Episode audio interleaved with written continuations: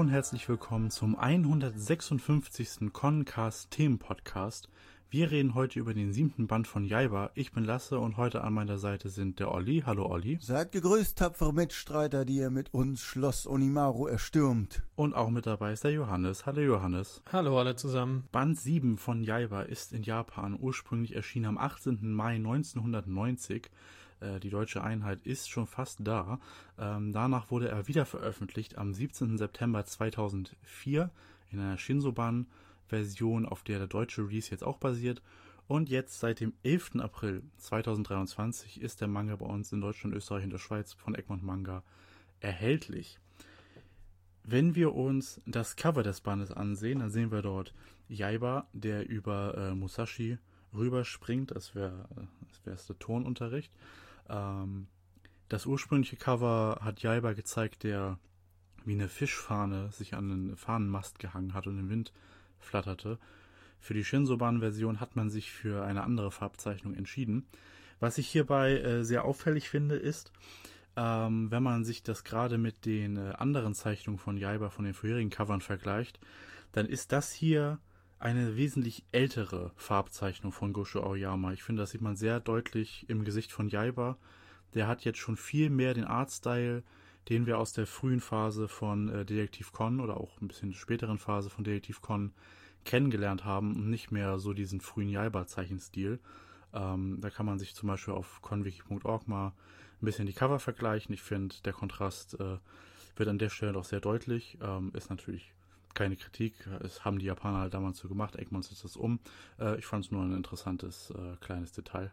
Ja, muss man schon sagen. Also wenn man Jaiba so ein bisschen ins Gesicht guckt, wenn man ihm noch eine Brille aufsetzt und eine andere Frisur verpasst, könnte da auch Conan einem entgegenlachen. Ja, ist mir tatsächlich auch aufgefallen, ähm, dass er, dass sich ein bisschen was äh, geändert hat am Arztteil, gerade so ein bisschen auch in den Ohren und so. Merkt man das dann ja doch schon. Und wenn man sich die Geheimakte durchliest im Band 83 da, äh, zu den Designs von Con und so, muss man sagen, so wie Olli es gerade beschrieben hat, viel mehr war der Designprozess von Con auch nicht. Äh, ich nehme hier Jaja, mache ich eine Brille drauf und dann glätte ich die Haare. Und zack, fertig. So einfach ist es manchmal. Dann auf, der, auf dem Buch Rücken sehen wir Jaiba 7 und wie das Covermotiv Gosho Aoyama Egmont Manga. Auf der Rückseite Action, wie immer alles in Rot. Äh, und die Beschreibung, die diesmal ein kleines bisschen spoilert, wenn man den Cliffhanger vom letzten Band sich äh, in Erinnerung ruft. Jaiba hat Unimaru in die Flucht getrieben, dabei aber die Kugel des Donnergottes verloren. Nun müssen Jaiba und seine Freunde sie aus den Fängen Unimarus zurückholen. Dafür brauchen sie die Kugel des Drachengottes. Doch die zu finden erweist sich als äußerst schwierig. Ob ihnen die Eulen bei der Suche helfen können? Punkt, Punkt, Punkt, Fragezeichen. Der Action-Klassiker von Detective Con-Zeichner Gosho Oyama, www.egmontmanga.de und der Preis 7 Euro in Deutschland. Ja, das fand ich hier tatsächlich ein wenig ärgerlich. Also, ich meine, mh, hm, ja, ich habe, äh, ich lese selten hinten in den Text rein, äh, aber diesmal habe ich halt schon einen Blick reingeworfen und gleich der erste Satz war halt so, wieso hat er ihn in die Flucht getrieben? Sie greifen doch gerade erst an. Das hat schon so ein bisschen vorgegriffen und da dachte ich schon, na, diese Formulierung finde ich so ein bisschen unglücklich. Also, ja, muss man nochmal schauen, ob einer das groß spoilert oder nicht. Aber ich persönlich fand es unglücklich gewählt irgendwie. Ja, mir fehlt jetzt ehrlich gesagt, also ich muss sagen, ich habe es nicht gelesen. Äh, ich habe tatsächlich den Band direkt aufgeschlagen, als ich ihn bekommen hatte, aber ähm, ja, kann ich schon verstehen. Hätte man wahrscheinlich eine bessere Formulierung finden können, Schrägstrich sollen, ähm, weil es eben schon ein bisschen stark spoilert. Andererseits, also ich überlege mir jetzt gerade im Moment, naja, wie hätte man es denn anders schreiben können, ähm, um überhaupt dahin zu kommen, was in diesem Band noch so passiert. Ähm, fällt mir jetzt so spontan natürlich nichts ein, aber ich ja, kann gut sein, wenn man sich da mehr Gedanken drüber macht, hätte man das irgendwie auch anders umschreiben können oder sowas. Oder nach dem Kampf mit, mit, äh, mit Onimaru und dann irgendwie sowas. Ja. ja, vielleicht. Wenn wir den Band aufschlagen, dann sehen wir dort das alternative Cover. Jaiba ist äh, in einer Glühbirne und sorgt mit der Kraft des Donnergottes äh, für Licht. Jaiba 7 Gosho Oyama. Dann der ähm, Was bisher geschah Text und äh, die Inhaltsangabe Zehn Kapitel haben wir wieder in diesem Band drin, Kapitel 60 bis 69. Und davon fasse ich jetzt mal so ein bisschen die Handlung erstmal zusammen. Grob kann man den Band so in drei Teile aufteilen. Wir haben so die ersten vier Kapitel, mit denen wir beginnen. Die Fortsetzung bzw. das Ende der Schlacht um Schloss Unimaru, wie wir sie ja gerade schon äh, angeteasert bekommen haben. Äh, am Ende vom letzten Band stand Jaiba ja endlich, nachdem er sich durch das Schloss hochgekämpft hat, Unimaru gegenüber. Unimaru macht jetzt erstmal wieder die typische Darth Vader Bösewicht-mäßige Ansprache. Jaiba, wir verbünden wir uns und zusammen können wir noch mächtiger werden. Aber Jaiba äh, fällt darauf natürlich nicht rein und duelliert sich mit äh, Unimaru. Das Ganze ist auch ähm, zeichnerisch ziemlich schön gemacht, ziemlich dynamisch, aber Jaiba hat ähm, nicht so richtig eine Chance in dem Moment. Sie werden auch von Kojiro wieder verraten, äh, der äh, Unimaru quasi die äh, Kugel des Donnergottes aushändigen will von der gefesselten Sayaka. Ähm, aber der Spinnenmann sagt, nein Meister, der hat so oft schon die Seiten gewechselt, äh, glaubt dem nicht. Ähm, äh, das heißt, Kojiros ganzes Manöver aus dem letzten Band äh, ja, hat, ist ihm auf die Füße gefallen im Endeffekt. Ähm, Jaiba wird in die Ecke gedrängt von Unimaru, doch äh, Musashi kann Kojiro nochmal wieder austricksen und sagen, ey, wenn du, wenn Unimaru Jaiba besiegt, kannst du ihn nicht besiegen, dann wirst du niemals der beste Samurai Japans und dann gibt äh, Kojiro doch die Kugel wieder zurück an Jaiba, wodurch ähm, sich der Schwertkampf zwischen Unimaru und Jaiba von einem normalen Schwertkampf zu so ein bisschen äh, Energiewellen und Actiongeballer verwandelt. Sie können dann mit ihren Schwertern äh, ja quasi Blitze bzw. so Energiewellen schießen ähm, und zerlegen damit ordentlich das Schloss.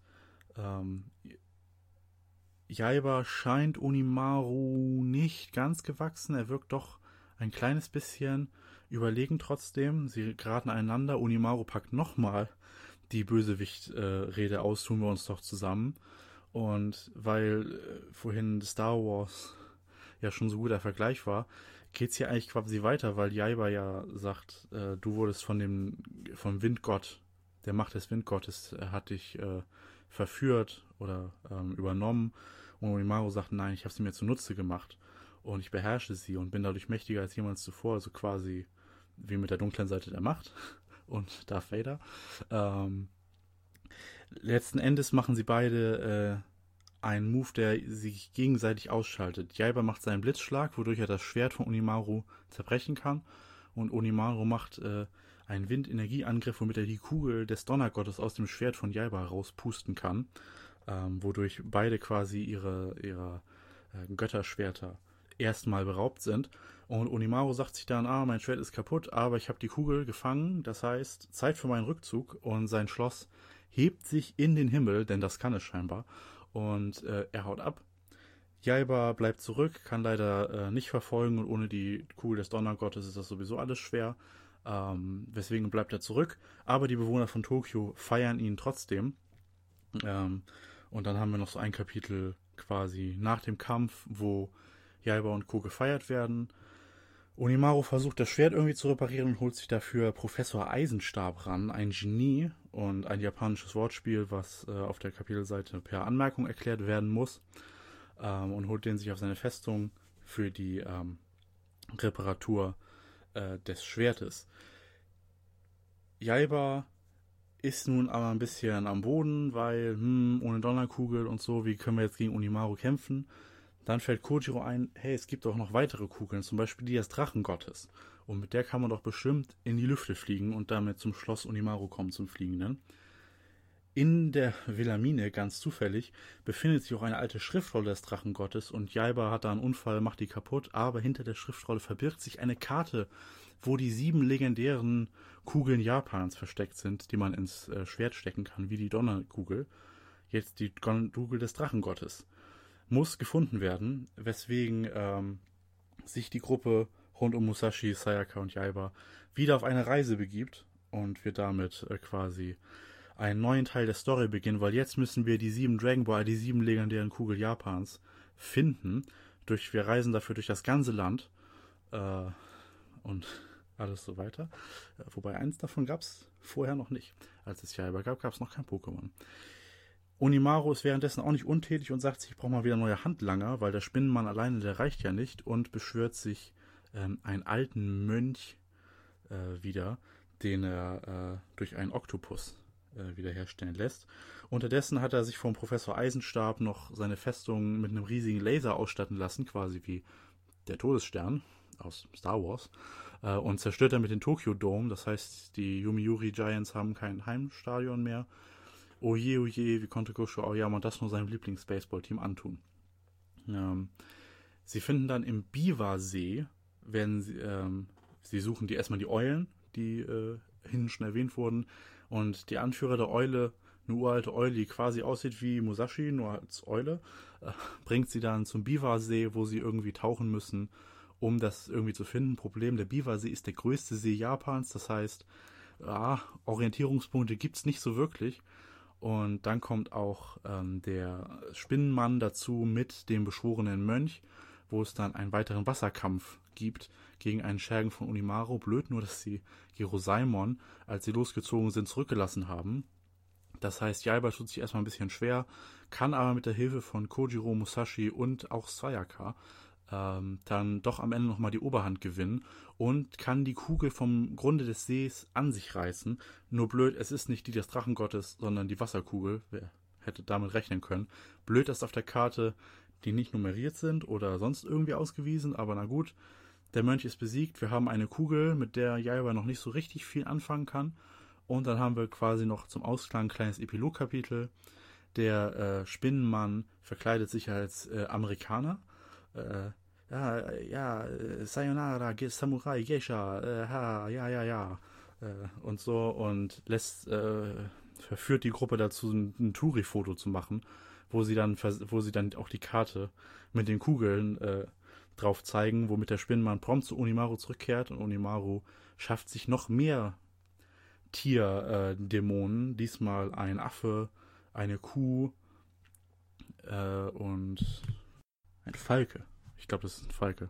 Sieht so aus wie, wie Watson aus Detective Conan. Ja, ruft sich neue Dämonen und Jaiba und Co. sind versehentlich nicht nach Nara gegangen, sondern nach Osaka. Huch. Und versuchen sich noch ein bisschen an dem Training der Wasserkugel, ähm, was scheinbar mehr kann, als sie dachten, denn am Ende spaltet es das Meer. Und sie machen sich auf den Weg nach Shikoku, eine der Inseln Japans, wo eine weitere Kugel versteckt sein soll. Das ist so der grobe Ablauf des Bandes. Wenn wir uns mal, ähm, ach ja, eine weitere Star Wars. Wir sind gerade hier bei Star Wars, aber eine Sache, Unimaru will Jaibas Schwert haben, weil sein eigenes Derivat wurde ihm zu lange, also klauen wir das Schwert des Donnergottes. Und äh, der Professor sagt noch, ja, aber wir haben doch jetzt hier auch unseren Laserstrahl und ähm, von der Schloss Unimaru, damit sind wir doch mächtig. Aber Unimaru sagt, nein, die Schwerter, das ist die Grundlage meiner Macht und der Laser dauert viel zu lange und wir brauchen ähm, die Macht der Götter, ähm, was quasi somit ein bisschen die Unterhaltung ist aus Star Wars, dem ersten, wo Darth Vader ähm, den einen Offizier äh, wirkt im Todesstern, weil er sagt, die Macht dieser Kampfstation ist insignifikant im Vergleich zu der Macht der zu der Macht, ja, The Power of the Force. Äh, also hier noch eine Star Wars Parallel. Wir haben es, also hier ist ordentlich Star Wars drin. Äh, ja. Wenn wir uns jetzt mal erstmal das erste angucken, ähm, Unimaru gegen Jaiba quasi, ähm, nachdem wir das ja jetzt zwei Bände lang als Cliffhanger hatten, im Prinzip, wie hat euch jetzt dieser nächste große Kampf von Unimaru und Jaiba gefallen? Also ich fand es ja am Anfang erstmal sehr überraschend, dass es halt nicht gleich mit dem Kampf losging, sondern dass Onimaru quasi den, äh, ja, ich dachte an äh, Dragon Ball Z mit Freezer und Son Goku, wo er dann auch sagte, willst du für mich arbeiten? Und da dachte ich dann in dem Moment, oh, jetzt kommt er äh, direkt damit. Hatte ich nicht mit gerechnet, sondern ich dachte wirklich, ja, die kämpfen jetzt da gegeneinander. Aber nee, Onimaru macht erstmal ja den Bekehrungsversuch, sage ich mal. Äh, ja, was dann ja nicht äh, glückt. Und ja, dann geht ja der Kampf auch äh, dann los, sagen wir mal, und dann durch die ja ähm, Spezialfähigkeiten dann mit der Donnerkugel und dem ja, Windschwert sozusagen geht's dann auch so ein bisschen in die übernatürliche Action äh, ja, äh, Kampfstory rein. Und ich muss sagen, so insgesamt hat mir der Kampf eigentlich äh, gut gefallen. Äh, war jetzt nicht so, dass einer wirklich die ganze Zeit überlegen war, sondern sie haben sich da wirklich, ich sag mal, so ein, ja, äh, gleich auf Duell geliefert und ja, nebenbei das ganze Schloss irgendwie so zerstört und ja, dann am Ende sagt er ja dann, wir müssen unseren Kampf äh, dann verschieben und es hat mich dann auch ja so ein bisschen überrascht am Ende, dass Jaiba dann das Schwert von Onimaru einfach so zerschneiden konnte. Ich dachte, oh, ich, das Schwert wäre wesentlich stabiler.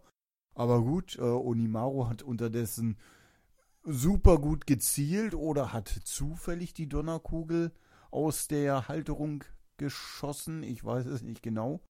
Und ja, dann, ich sag mal, das fliegende Schloss Onimaru hat mich dann auch sehr überrascht, dass er da mit seinem Schloss ankommt und wegfliegt. Äh, ja, das war auf jeden Fall sehr interessant und ja, wie gesagt, hat mich gut unterhalten. Ich sag mal, dieser erste Showdown-Kampf zwischen Jaiba und äh, Unimaru dann auch mit den übernatürlichen Fähigkeiten. Ja, ich würde mich so im Großen äh, anschließen. Mir hat es auch sehr gut gefallen. Ähm, ich fand äh, auch so mit diesem Start so, dass Kojiro dann quasi nochmal äh, die Gruppe hintergehen wollte. Das äh, hat mir sehr gut gefallen. Und äh, dazu ist es ja dann nicht gekommen, weil der Spinnenmann dazwischen gegangen ist. Das fand ich irgendwie sehr gut gelöst tatsächlich. Und ähm, ja, auch der Kampf selbst äh, war eigentlich sehr gut dargestellt. Ich fand schon, äh, dass Unimaru ein Stück weit die Oberhand hatte, auch wenn am Ende sein Schwert quasi das war, was kaputt gegangen ist. Äh, hatte ich doch irgendwie den Eindruck, er hatte da leicht die Oberhand äh, in diesem gesamten Kampf und konnte das so ein bisschen bestimmen. Ähm, ja, dass, dass sein Schloss fliegen kann, das wusste ich äh, schon tatsächlich. Ich weiß gar nicht mehr woher. Ich weiß, ich meine, Lasse hätte das mal in einem Connencast äh, erzählt, in einem anderen Bezug, aber ähm, ja, das war mir schon äh, präsent äh, tatsächlich. Deswegen hat mich das dann nicht so überrascht. Und was mich auch nicht überrascht hat, war, dass, äh, ja, dass es jetzt hier nicht zum Ende kommt äh, von Onimaru, sondern dass der uns noch ein bisschen begleiten wird. Auch das war abzusehen. Natürlich nicht, äh, wie es passiert, ähm, dass er da diese Donnerkugel raushauen kann und äh, ja auch in Besitz nehmen kann. Ähm, ja, und dass es dann mit dem kaputten Schwert, dass es da so eine Story gibt, äh, die jetzt quasi weitergeht. Ja, Fand ich, äh, fand ich ganz interessant, äh, dass man das so gelöst hat. Und äh, ja, die Helden haben ja sozusagen auch nochmal ein kleines Fest oder mehr oder weniger kleines Fest äh, ähm, bekommen von den Tokyotern und ähm, fand ich da erstmal für diesen Handlungsabschnitt so, so gesehen einen ähm, gelungenen Abschluss. Was ich auch ganz niedlich fand, war, dass, äh, also wir hatten hier einen Gag, der aus dem letzten Band wieder aufgegriffen wurde mit, mit Kojiros Down im Verrat. Und auch der Gag, wo wir uns noch letztes Mal so ein bisschen gesagt haben, das war unnötig von Jaiba, wo Jaiba diesen Gag gemacht hat, dass er seine Hand äh, abgeschnitten wurde durch die runterfallende Tür. Ähm, den hat er ja quasi hier im Kampf mit Unimaru auch wieder verwendet, äh, um Unimaru so ein bisschen zu täuschen. Also das fände ich eigentlich so, wenn das in Zukunft mehr gemacht wird, dass so die Gags dann später ernsthaft im Kampf irgendwie zum Vorteil genutzt werden. Ähm, das fände ich eigentlich eine ganz äh, niedliche Verknüpfung von diesen beiden Ebenen der Serie. Und auch die, die, die Dynamik äh, bei der Feier zwischen den Charakteren, wo dann Sayaka interviewt wird und Jaiba spritzt sie dann so nass mit dem Getränk so, blutet sich nicht so auf und dann kommen, tun sich Giro Simon und Sayaka zusammen und spritzen Jaiba so nass und so. Das fand ich alles schon ganz niedlich und ja, dieser Abschluss, diese Comedy-Szene, wenn sie dann so alle, wenn Jaiba dann sagt so, ja, das Schwert des Donnergottes nutzlos und die Gruppe da, die hinter ihm dann so, yeah! Und Sayaka, wenn Unimaru nochmal ankommt, dann haben wir keine Chance. Also, yeah. Und dann Gero Simon auch, wir sind geliefert. Yeah. Und dann am Ende sagt die, die Menschenmenge nichts mehr, nur noch die, die, die Kampfgruppe feiert. So, das fand ich schon, also das fand ich sehr, sehr gute Comedy und ja, ein sehr, sehr schönen Abschluss. Das gehört bei Battle Shonen ja auch so ein bisschen dazu, ähm, dass äh, am Abschluss von einem Arc quasi so nach einem Kampf ein Fest gefeiert wird ist ja. Man muss, jetzt, man muss sich ja auch mal ein bisschen was gönnen, wenn man gerade Japan gerettet hat, quasi. Ja, es sei den Helden äh, gestattet. Und das, was du eben gesagt hattest mit diesem Handtrick, das ist mir auch, ich fand das auch super, dass er dann so diese Sandale geworfen hat, äh, ja, diese Holz, Holzsandale, das, äh, ja, war wirklich ähm, ein schöner Kampf so. Also, dass Jaiba jetzt nicht irgendwie so krass mega irgendwie ganz neue Tricks zeigt, sondern wirklich das, was er kann und dass er halt auch so ein bisschen nicht dieses klassische, ich bin ein ehrenwerter Samurai, sondern dass er halt auch eben so dieses verschmitzte, ähm, kindliche sich beibehält und äh, das quasi immer in den Kämpfen mit einbaut. Das ähm, macht den Kampf, finde ich, irgendwie ganz interessant. Ja, was ich auch gut fand, wie gesagt, zusätzlich zur Feier der Guten war dann auch, ich sag mal, ja, die Bemühungen des Bösen, wo Onimaru dann ja versucht, sein Schwert wieder ganz zu kriegen und sich irgendwelche komischen Leute da äh, wie bei so einem Vorstellungsgespräch vorstellen und dann mit irgendwelchen Maschinen kommen und da irgendwie das Schwert reparieren sollen, es aber im Endeffekt nur schlimmer machen und er zieht dann diesen Hebel und die fallen dann da alle runter und dann muss der Spinnmann da los und irgendwelche fähigen Leute holen. Das fand ich auch sehr schön am Ende, dieses Element und ja, das war also ein sehr guter Ausgleich sozusagen oder ja, Ausklang des ganzen Kapitels dann am Ende mit den beiden, ja, sagen wir mal, lustigen Gegebenheiten auf der Seite von Gut und Böse. Ja, vor allem natürlich Mr. Onik mit seiner Handpower ist wieder da für ein Cameo. Der beste Charakter von Jaiba nachweislich, äh, laut unabhängigen Studien. Aber dann kommt ja auch tatsächlich der besagte fähige Handlanger, nämlich Professor Eisenstab oder Kanabo äh, im japanischen Original. Äh, ist natürlich ist ein bisschen die Frage, hätte man den nicht einfach Professor Kanabo lassen können und dann dieses Wortspiel erklären, so eine Anmerkung weiterhin, dass Kanabo Eisenstab heißt, musste man jetzt den Professor so wirklich komplett umbenennen oder übersetzen, seinen Namen als einzigen, aber naja, gut, äh, kann man so machen, wie man will. Ähm, aber der wird ja jetzt hier eingeführt, er weiß sich als äußerst fähig. Äh, er ist ja quasi, auch vom Design her, so ein bisschen eine böse Version von Professor Agassa mäßig, dieses typische verrückte äh, böse Wissenschaftler Ding und er erweist sich als äußerst fähig und ist ja jetzt quasi dabei so ein bisschen äh, die rechte Hand von Nimaru zu werden und den Spinnenmann abzulösen, wobei das wahrscheinlich eher so ein Trio ist, dann der Chefwissenschaftler und der Spinnenmann bleibt also weiter der Chef-Handlanger für die äh, Feldeinsätze. Mhm der spielt ja jetzt hier viel eine Rolle, macht diesen Laser für das Schloss, versucht das Schwert zu reparieren, was finde ich sehr, sehr cool aussieht in dieser Flüssigkeit, wo sich dann diese schwarzen Tentakel so formen. Ähm, das finde ich, sieht sehr cool aus. Ähm, wie gefällt uns denn dieser neue äh, Bösewicht, beziehungsweise dieser neue Handlanger von Professor Kanabu, äh, von Professor, von Unimaru, der Professor? Also ich muss sagen, mir gefällt er ganz gut. Äh, einfach auch, was der Tatsache geschuldet ist, das äh, können wir, glaube ich, mal an der Stelle so ein bisschen festhalten. Die Handlanger von Onimaru sind sonst äh, eher durchwachsen, was ihre äh, ja, Fähigkeiten angeht, beziehungsweise ihre Quantität oder naja, also personell äh, ja, ist Onimaru eigentlich nie so gut aufgestellt mit fähigen Mitarbeitern, um das jetzt mal so zu formulieren. Und äh, da fand ich es ganz interessant, dass wir dann ähm, jetzt jemanden da haben, der das offensichtlich sehr gut kann, der auch, äh, ja, wie soll man sagen, exzentrisch ist, mm, aber so äh, natürlich trotzdem, also mit seinen komischen, schlechten Witzen, äh, aber trotzdem sehr fähig ist in seiner Sache, ja, sowohl was diesen Laser angeht, ja, der die Festung da irgendwie verstärken sollte, das Schwert repariert. Also der kann einiges und äh, das ist eigentlich ganz gut mal anzusehen, dass wir so einen Charakter, der jetzt nicht irgendwie ähm, nicht irgendwie so am Scheitern ist, sondern der halt hoffentlich auch ein bisschen länger erhalten bleibt und ähm, da so ein bisschen äh, Unimaru unterstützen kann, dass wir auch auf der Seite, äh, ja, ich sag mal, ein größeres, fähigeres Team haben, als wir es äh, bislang hatten. Also die Leute, die sonst immer kamen, die sind ja relativ schnell gescheitert und äh, landeten am Ende eher so bei Jaiba auf der Seite und das Team ist ja doch relativ groß geworden äh, mit der Zeit. Und da finde ich das ganz cool, dass wir jetzt hier mal ähm, ja, ein bisschen Zuwachs haben und ich bin gespannt, ob äh, der uns auch über mehrere Bände erhalten bleiben wird.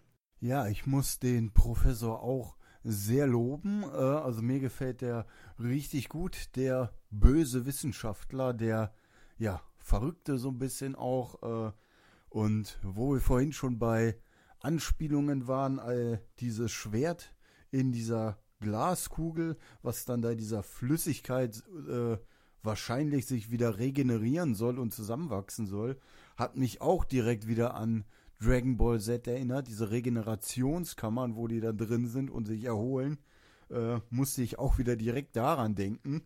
Und ja, der Professor ist halt, ich finde den vom Charakter her richtig gut. Er versucht so ein bisschen die äh, Comedy mit dem, äh, ja, wenn sie das anfassen, dann werden ihnen die Haare zerfräst und dann, aber sie haben gar keine Haare.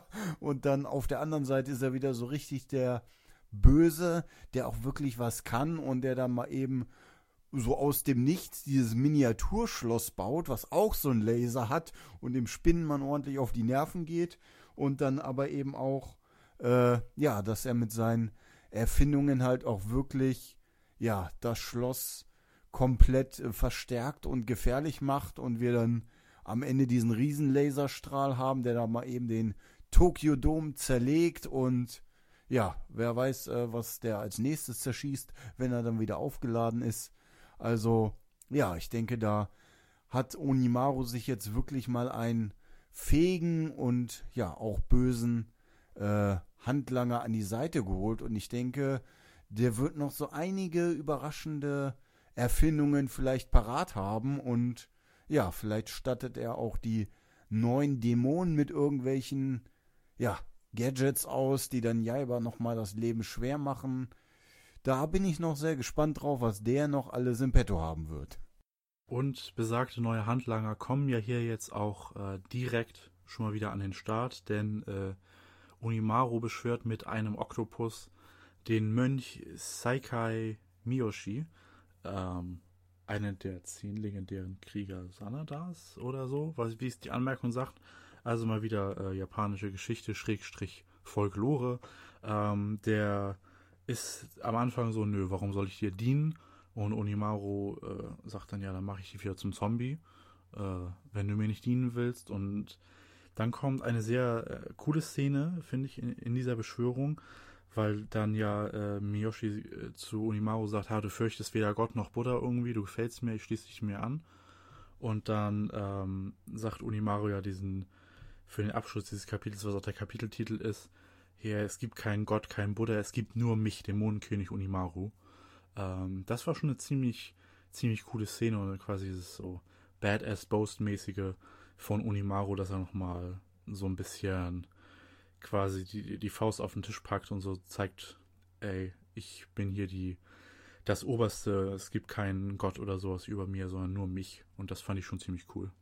Ja, ich fand auch gut, äh, in dem Moment, als er diesen Mönch wieder auf hat erstehen lassen, äh, dass er halt erstmal so drauf war mit, ja, von dir kleinem, äh, dem Mönchen lasse ich mir gar nichts sagen. Hier, ich bin hier der fiese, äh, ja, Mönch sozusagen mit den Gotteskräften oder irgendwie sowas. Und dann holt ja Onimaru seine Trumpfkarte raus, aber den Moment fand ich halt schon richtig gut, weil sonst war es halt immer so, ja, Onimaru holt wen ins Leben zurück und der ist ihm sofort treu ergeben und tut, was er macht. Und hier in dem Moment war es halt wirklich erstmal so, wo man so dachte, wow, jetzt begehrt er erstmal auf und ich dachte, ah, vielleicht kämpfen die jetzt nochmal gegeneinander oder so.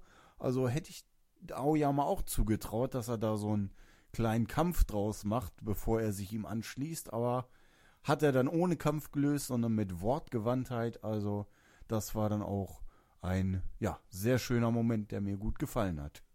Ja, was man hier vielleicht auch nochmal hervorheben kann, also wir haben ja jetzt hier nicht nur, ähm, ja, also diese, diese Beschwörungsszene, die ja doch sehr ernst gehalten ist und gruselig, aber wir haben halt auch noch diese ähm, Szenen dazwischen, so, wo er zum Beispiel, so ging das ja erst los, dass er den Spinnenmann losschickt und sagt so, ja, hier, ähm, ähm, mach jetzt mal deinen Auftrag und so und dann halt, nein, warte, äh, du schaffst das ja eh nicht, wir holen jetzt erst nochmal jemanden richtigen und ähm, das fand ich irgendwie so, dann ging es schon ganz gut los. Und ähm, ja, dann als der, der Spinnenmann dann diesen äh, Kragen dann geholt hat äh, und dann hast du gesagt, ja, der war auch noch 30 Prozent reduziert und so, habe ich noch günstiger bekommen. Ja, so in diesem ganzen ernsten äh, Szenario dieser Beschwörung ähm, fand ich, hat sich das äh, ganz gut gemacht. Also mir gefällt das, dass sich hier so dieses Humor, dieses Ernsthaftigkeit, äh, diese Ernsthaftigkeit und auch diese Kampfszenen und so, dass sich das alles äh, ganz gut die Waage hält. Ja, das stimmt. Wobei auf der anderen Seite bei den Guten, über die haben wir jetzt gerade in diesem neuen Abschnitt noch nicht so viel geredet, weil die machen in dieser Phase, wo Unimaru das mit seinem Schloss macht und dann den beschwört und alles, machen die eigentlich nicht viel, außer die finden eine Eule und gehen zum See und sitzen dann halt ein paar, Kap paar 10, 20 Seiten an dem See rum und ihnen gelingt quasi erstmal nichts, bis irgendwann Unimaru und so ähm, dann auch mal äh, seine Handlanger dahin geschickt hat. Also äh, da passiert eigentlich nur Comedy und ha, wir haben es mal wieder lustig, dass Jaiba und Kojiro und Musashi es toll finden, wenn Sayakas Unterwäsche zu sehen wäre. Hu, hu, hu, hu, hu. Aber sie ver äh, Jaiba verliert dann Schere, Stein, Papier und er muss nach der, nach der Kugel tauchen. Sie äh, gehen dann ja zum, äh, zum Schrein auf die Insel, weil sie brauch, haben Hunger und scheinbar gibt es dann nirgendwo was anderes zu essen. Also müssen wir von der Insel auf den Biwasee die Opfergaben der äh, Bewohner klauen. Äh, wo übrigens auch Gosha Aoyama ist an dem Schrein und betet, dass die Yomiuri Giants nächstes Jahr auch wieder die Meisterschaft gewinnen. Äh, ja, wie das ohne Tokyo Dome wird das irgendwie ein bisschen schwierig, aber naja. Ähm, auch lustig, dass da einfach äh, ne, so ein Kopf von der Osterinsel irgendwie rumsteht. Aber na gut. Ähm, die Insel, weil sie die Opfergaben essen, versinkt dann quasi und dadurch wird die Kugel freigelegt. Sie, sie klammern sich ja so auf dem Schwert von äh, von Kojiro fest, bis dann auch endlich mal der Spinnenmann eintrifft mit äh, dem Mönch, um äh, sich dem, damit der Kampf losgehen kann. Finde ich übrigens auch sehr süß, dass da an, den, an das Flugzeug vom Spinnenmann äh, so ein kleiner Beifahrerwagen quasi so wie beim Motorrad rangebastelt wurde, wo der Mönch drin sitzt. Äh, das fand ich ganz nett. Oh ja, und dann kommt es zum großen Kampf zwischen äh, Jaiba und äh, dem äh, ja, Glatzenkragen, äh, Kraken, wie Jaiba ihn so nennt. Was lustig ist, weil er dann wirklich ein Oktopus ist, weil er ja damit wiederbelebt wurde. ähm, und man muss sagen, Jaiba kriegt ordentlich auf die Fresse. Er hat ja seine Donnerkugel nicht mehr, das heißt, es ist alles ziemlich schwer für ihn.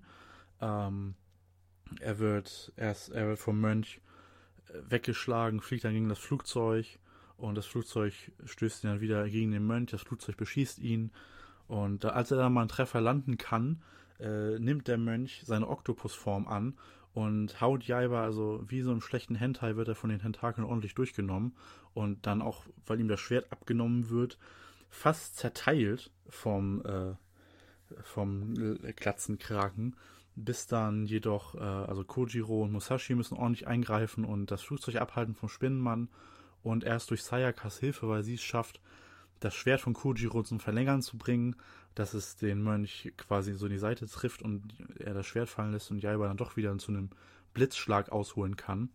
Ähm, das äh, muss man hier schon sagen. Jaiba, ohne die Kugel und so, sieht man, ist man, es wird man gleich wieder auf den Boden der Tatsachen zurückgeholt.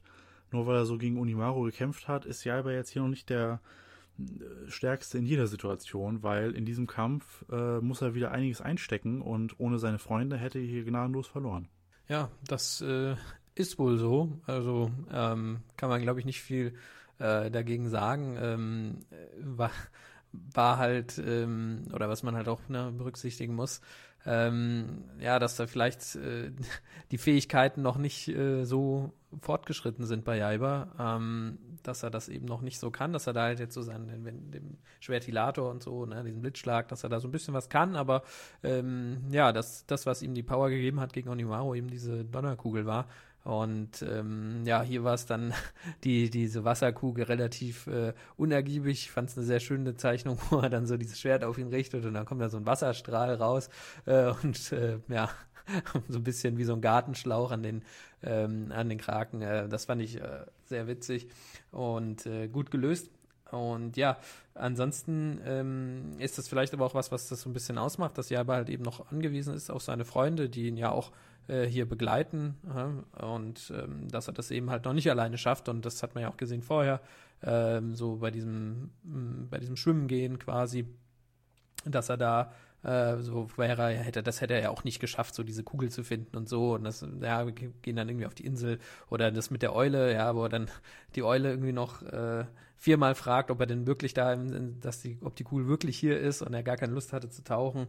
Ähm, ja, und dass die anderen ihn quasi erst mit so einem Trick überreden müssen und dass sie dann Schere, Stein, Papier machen, was na, der Gag dann war ja, dass er da selber trotzdem nochmal äh, tauchen musste. Also das ist so ein bisschen, ja, das ist, glaube ich, das, was Jaiba ausmacht. Ich finde es aber auch gar nicht so schlecht, dass wir halt hier einen Charakter haben, der eben nicht perfekt ist, der noch nicht, äh, ja, super gut ist und der halt auch ins Straucheln kommt bei seinen Kämpfen. Ähm, und wie wir gesehen haben bei Onimaru, den Kampf vielleicht auch nicht äh, unbedingt so ohne weiteres gewinnt.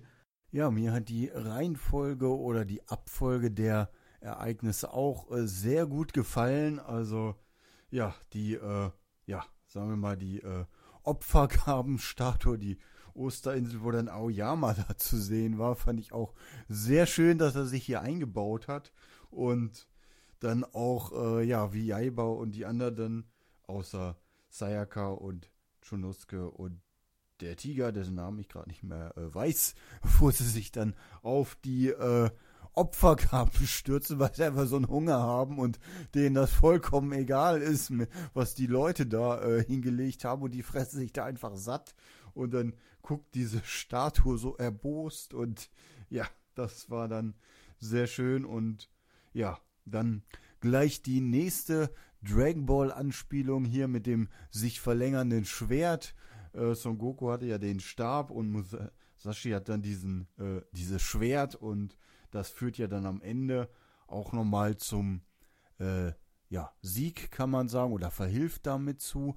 Und fand ich dann auch äh, gut, dass Sayaka das dann hinbekommen hat. Ich weiß jetzt nicht, ob das bewusst so war, dass sie das, oder eher zufällig, dass sie es hinbekommen hat, aber fand ich dann äh, gut mal zu sehen, dass sie auch mal was äh, zum Kampf so ein bisschen beigetragen hat. Sonst war sie ja eher so, ja, ich stehe am Rand, bin für die Gags da und äh, sonst äh, denkt man sich so, ja gut, äh, ansonsten hat sie keine große Rolle. Und ja, ansonsten war es dann eben auch, ja, wie ihr schon gesagt habt, äh, doch sehr offensichtlich, dass Jaiba selbst halt noch jede Menge Erfahrung im Kampf halt fehlt, weil er durch den Oktopus sozusagen gnadenlos fertig gemacht worden ist und eigentlich gar keine Chance hätte, wenn er komplett alleine gewesen wäre. Und ja, dass er dann die Kugel des Wassers sozusagen gefunden hat, wo er dann am Anfang ja so richtig enttäuscht war. Also ich habe mir dann in dem Moment nur gedacht, na ja, eigentlich, wenn man so an Wasser allgemein denkt, das hat ja schon doch eine ordentliche Kraft und ja, er hat jetzt im Kampf da, äh, wie Johannes gesagt hat, nur diesen kleinen Wasserstrahl zustande gebracht. Aber wenn Wasser mit einer ordentlichen Kraft fließt, dann hätte ich mir auch vorstellen können, dass dann der Oktopus durchaus durch den Wasserstrahl ja, durchlöchert worden wäre. Ist dann äh, letztendlich alles anders ausgegangen, aber ich hätte die Kraft des Wassers äh, dann nicht so unterschätzt. Wir lernen ja dann noch ein bisschen mehr in dem nachfolgenden Kapitel dann dazu.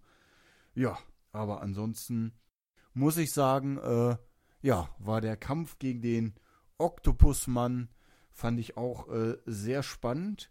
Äh, trotz dass Jaiba eigentlich komplett unterlegen war, äh, hat man dann trotzdem ja mit Spannung verfolgt, äh, ob er es nicht doch irgendwie schafft und wie das Ganze dann letztendlich ausgeht. Und war nicht dann doch sehr gut gelöst alles am Ende. Da wohl in Bezug auf das Schwert, da wollte ich vielleicht noch mal ein kleines bisschen, falls die Leute das interessiert, äh, historischen Kontext geben. Der Mönchstab von Son Goku, der basiert, also Dragon Ball basiert ja ganz stark auf äh, äh, Journey to the West, ich weiß gar nicht, wie das auf Deutsch heißt, diese äh, klassische chinesische Geschichte ich glaub, mit dem. Ich glaube genauso eine Reise nach Westen oder so. Ja. Reise nach Westen. Ja, da gibt es ja den äh, Ryu Jingobang oder Jingobang oder eben Nyoibo äh, in der japanischen. Ähm, das kommt daher. Und dieses Schwert von äh, Kojiro ist tatsächlich, äh, ist das historische Schwert von Kojiro angeblich, ähm, was in den Legenden seine Länge, das begründet sich dadurch, dass es wohl länger war historisch als Ka Katana normalerweise. Katana sind normalerweise um die 70 Zentimeter laut Wikipedia aber Kojiros ähm, Schwert äh, war angeblich 90 Zentimeter lang. Ähm, und dann haben sich eben diese Mythen, dass es quasi sich verlängern kann und verkürzen kann nach Willen und Belieben so drumrum gerankt. Ähm, ich weiß jetzt nicht, ob, ob jetzt dies, ähm, wie sich das irgendwie beeinflusst hat, ob dann Reise nach Westen dann irgendwie die Leg japanischen Legenden auch irgendwie beeinflusst hat oder so. Aber äh, auch wenn das ähnlich wirkt zwischen Dragon Ball und Jaiba, und das ist natürlich, also sieht man natürlich, und das ist sehr, sehr ähnlich, äh, hat es doch historisch-kulturell ein bisschen äh, andere äh, Herkünfte, diese beiden. Dann haben wir hier äh, am Ende, klingen wir den Band aus mit so ein bisschen Setup und Comedy. Ähm, viel, viele schöne kleine Momente finde ich hier äh, mit Musashi, der dann so diesen, ach, er war ein würdiger Gegner, Monolog so am Ende einsetzt und dann von Jaiba so eins gegen den Kopf bekommen, ey, du hast gar nichts gemacht, tu jetzt hier nicht so irgendwie, als ob das voll deep wäre. Ähm, und dann haben wir ja quasi nochmal ein Kapitel, wo äh, erstmal diese, der Spinnenmann als Ami, das war natürlich äh, wieder, oh, Nippon, Samurai, Sushi, Geisha, haha. Äh, gut, dass niemanden die ganzen Arme von dem auffallen. Ich muss sagen, diese ganze Szene, das war so herrlich dämlich, das fand ich super. Also wie er da das Foto kriegt, letztendlich von der Karte, um das zu Unimaru zu bringen. Ähm, weil er hat auch vorher schon im Kampf so nebenbei immer mal Drachenkugel das so aufgeschnappt und dann so, was, ihr wollt die Drachenkugel? Hast du etwa gelauscht? Nein, ich habe nichts von Drachenkugel gehört. Oh, verplappert. Ah, Mist. Äh, aber diese ganze, das war so herrlich dämlich, das Lied, das finde ich einfach gut. Also das ist so der klassische Humor und ja, ganz viel Zerstörung durch das Wasser. Ähm, die, die Eule wird noch verscheucht, ähm, weil sie hat uns nach Osaka gebracht statt nach Nara.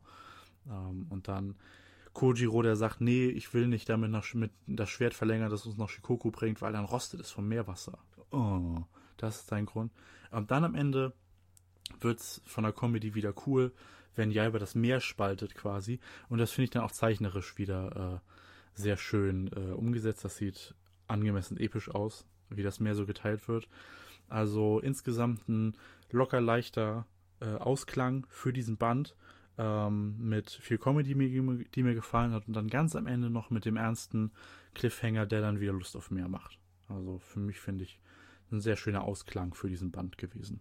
Ich fand ja dieses Bild total klasse, was der Spinnenmann als äh, verkleideter Amerikaner gemacht hat, weil die alle auch noch so blöd dämlich reingrinsen und ach ja, könntest du vielleicht nochmal das Rollenbild äh, aufklappen? Ja, ja, kein Problem. Und dann machen sie da alle so dümmlich grinsen dieses Foto aus, das sei ja die das doch ein bisschen komisch findet insgesamt, aber äh, ja, äh, war war ein gutes Kapitel, muss ich sagen. Auch hier wieder hat alles äh, gepasst. Und die letzte Szene, die war wirklich, äh, ja, ziemlich, ziemlich cool. Ja, wie da dieses Wasser spaltet, um sich dir recht geben. Und auch so davor, wie das schon angeteasert worden ist an dem Biwasee, äh, wo sie sagte, ja, es ist ein nutzloses Schwert und so. Und im Hintergrund, da siehst du schon, wie dieses Wasser auch hochplatscht.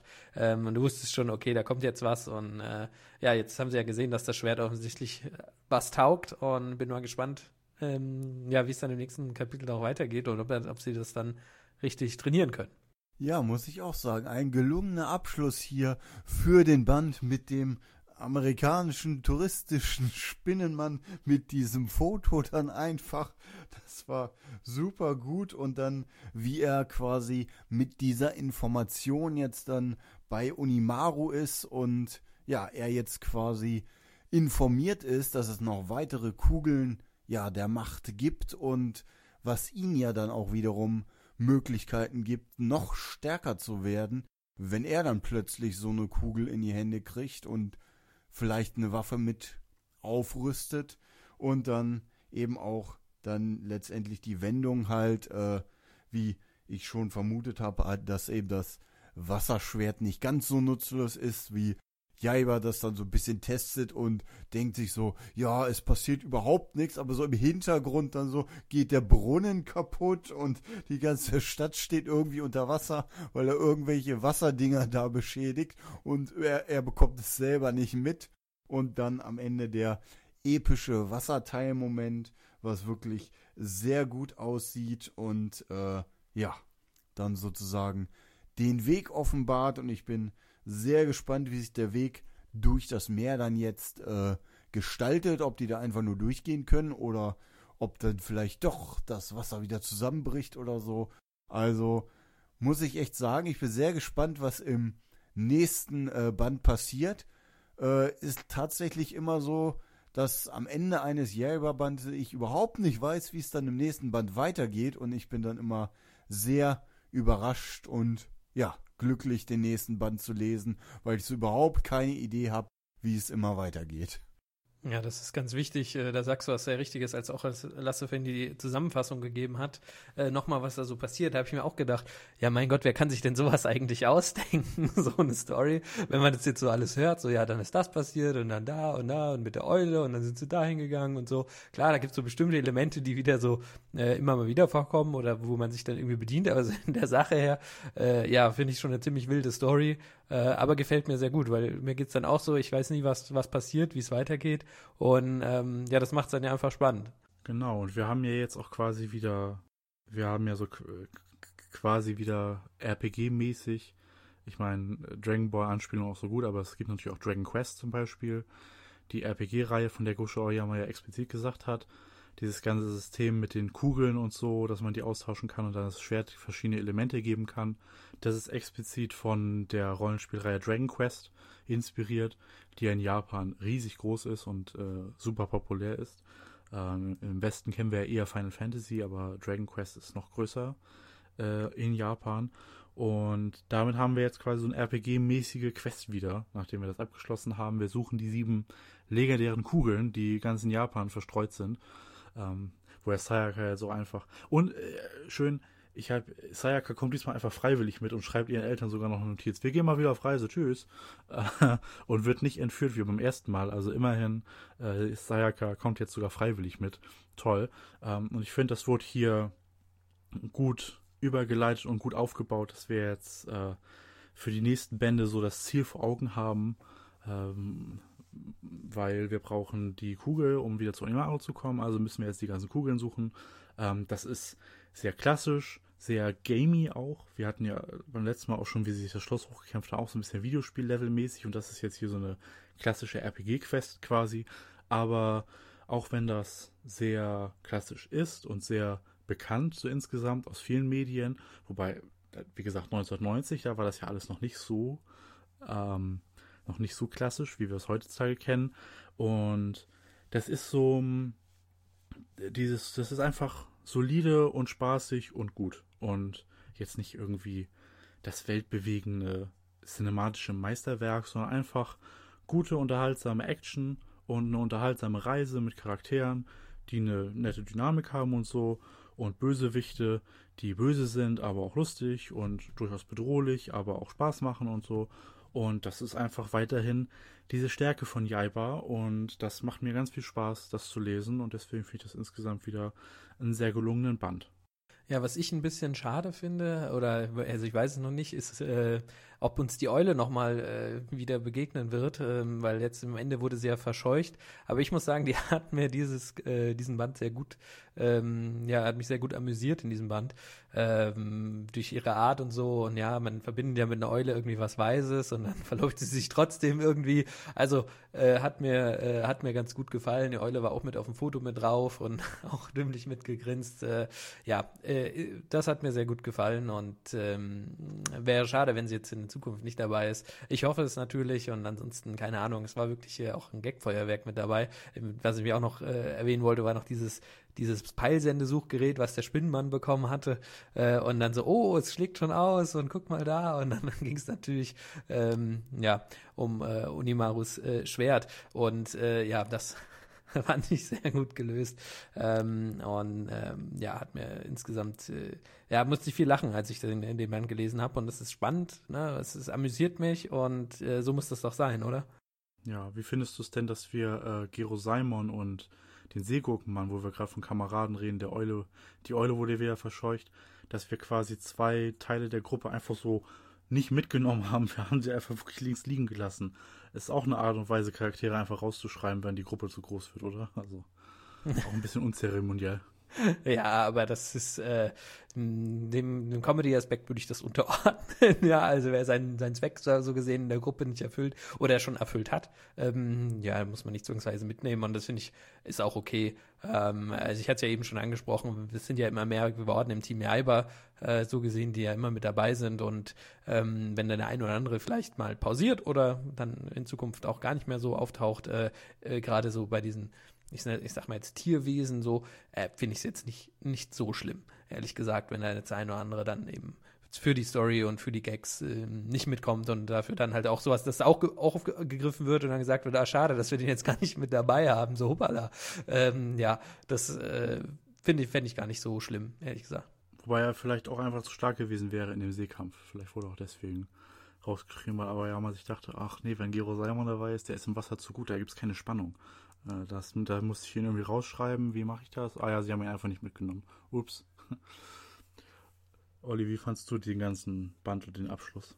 Ja, ich muss äh, sagen, also ja, ich bin äh, auch von diesem Band wirklich sehr begeistert äh, und es gab ja Wendungen sozusagen, auch Sachen, wo ich nicht mit gerechnet habe und wo Johannes es mit den Eulen angesprochen hatte, das war auch so ein Ding, wo er Jaiba ja dann sagte, ja, Papa hat immer gesagt, wenn ich nicht weiter weiß, dann soll ich eine Eule fragen. Und ich dachte, okay, was macht er jetzt? Sucht er sich jetzt eine Eule und lässt sich von dem irgendwie den Weg per Stern zeigen oder die zeigt irgendwie was und dann steht er einfach im Wald und macht diese Eulengeräusche und dann kommt tatsächlich diese Eule an und dann redet er mit ihr und dann, ja, wie die Eule dann auch einfach so, ja, lustig drauf ist, wie Johannes sagt, so, ja, die Eule sagt, sie hilft uns, aber nur, wenn wir ihr Geld geben. Richtig äh, komisch und äh, ja, das war sozusagen mal wieder eine super Mischung aus Ernsthaftigkeit mit den, ja, ich sag mal, Kämpfen, die teilweise auch sehr lebensbedrohlich und ernst waren und äh, ja, mit den ja, Szenen sozusagen, wo Onimaru dann mit seinem äh, Todessternschloss den Dom da zerlegt und zeigt hier, ich habe die Macht und könnte durchaus eine ganze Stadt äh, einfach so in Schutt und Asche legen. Und dann auf der anderen Seite diese immer eingestreuten äh, Elemente. Dann haben wir den verrückten Professor jetzt eingeführt, der noch jede Menge Wendungen mit sich bringen kann. Und äh, jetzt haben wir dann noch den Punkt mit den verschiedenen Kugeln, dass es halt Elementkugeln wahrscheinlich gibt und die nochmal jeweils ein Power-Up irgendwie bringen. Also, ja, muss ich sagen, äh, Jaiba hat nochmal eine Schippe draufgelegt an Möglichkeiten, wo man ja so, wo ich so am Anfang dachte, okay, wir haben die Donnerkugel und die Windkugel und die kämpfen da jetzt gegeneinander und jetzt auf einmal haben wir noch mehr neue äh, magische Dinge. Und ja, ich muss sagen, es nimmt nicht an Spannung ab. Die Story bietet immer wieder neue Elemente und wendet sich. Und ja, da muss ich sagen, äh, auch nach sieben Bänden Jaiba macht es mir immer noch Spaß, das zu lesen. Und es ist immer noch total spannend. Und ich bin wie nach jedem Podcast und Band sehr gespannt drauf, was uns im nächsten Band erwartet. Die Gruppe blickt auf das Meer in Richtung Shikoku. Das Wasser ist gespalten und der Band ist vorbei. Jaiba Band 7 Ende. Wir haben dann noch die übliche Werbung mal wieder. Ranma ein Halb, Full Moon wo Sagashite, Night Crying Crow, Detective Con Fan Edition, ein sehr guter Sonderband in einer höheren Auflage, könnte man sich mal angucken. Yggdra Silver und Witch Watch. Und danach noch das Impressum Jaiba von Gosho Aoyama aus dem Japanischen von Claudia Peter. Gerber Volume 7, Copyright Gosho Oyama 1989. Deutsche Ausgabe Egmont Manga, Egmont Verlagsgesellschaften Ritterstraße 26. Erste Auflage 2023. Verantwortliche Redakteurin Inga Wurzbach. Redaktion Lena Dilger. Äh, Textbearbeitung Nina Fehn. Gestaltung Esther Strunk. Koordination Angelika Schönhuber. Printed in the EU. egmontmanga.de, Egmont Shop Storyhouse. Und danach die Stoppu-Seite und dann sind wir einmal von vorne bis hinten diesen gesamten Jaiba-Band durchgegangen. Ja, ihr habt ja gerade eben schon ein bisschen erkennen können, wir ziehen ein sehr positives Fazit zu diesem Jaiba-Band und ich muss auch ganz, also wie gesagt, mir macht es sehr viel Spaß, diese Reihe zu lesen. Ich hoffe, äh, es macht euch, die ihr zuhört, auch Spaß und äh, wenn ihr bisher Spaß mit Jaiba hattet, werdet ihr auch weiter Spaß mit Jaiba haben. Deswegen sage ich, kauft euch diesen Band und freut euch auf Band 8, der schon in zwei Monaten rauskommt. Zwei Monate Rhythmus sei Dank. Und damit sind wir auch schon wieder am Ende angekommen dieses Concast Themen Podcasts. Ähm, lasst uns gerne wissen, wie ihr denn Jaiba Band 7 so fandet. Gerne in den Kommentaren auf connews.org, wenn ihr den Podcast da hört. Oder auch gerne im Con Forum. Ähm, Ich verweise nochmal auf unsere Projektseiten, wie gesagt, connews.org, da hört ihr vielleicht gerade diesen Podcast oder lest alle möglichen News rund um Detektiv Con und Jaiba und Magic Kaito. Im conwiki.org könnt ihr euch äh, in einem Mitmach-Wiki allerlei Wissen zu Detektiv Con, Jaiba und Magic Kaito aneignen oder auch selbst etwas beitragen, wenn ihr gerne Wiki-Arbeit macht. Wir freuen uns über jeden, der da mithilft. Conforum.org, da könnt ihr mit anderen Mitgliedern diskutieren.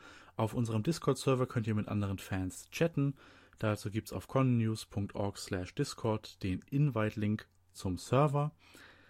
Auf Social Media findet ihr uns auf twitter.com slash connews, facebook.com slash connews, youtube.com slash connews und instagram.com slash connews. Unterstützen geht über Patreon, indem ihr über unseren Amazon Affiliate Link einen Einkauf tätigt oder indem ihr unseren Discord-Server mit einem Nitro Boost ausstattet. Ich bedanke mich nochmal ganz recht herzlich fürs Zuhören und sage Tschüss. Bis zum nächsten Mal. Ja, vielen Dank fürs Reinhören. Macht's gut. Tschüss. Auch ich bedanke mich fürs Zuhören und hoffe, ihr hattet Spaß mit unserem heutigen Podcast und mit der Jaiba-Reihe.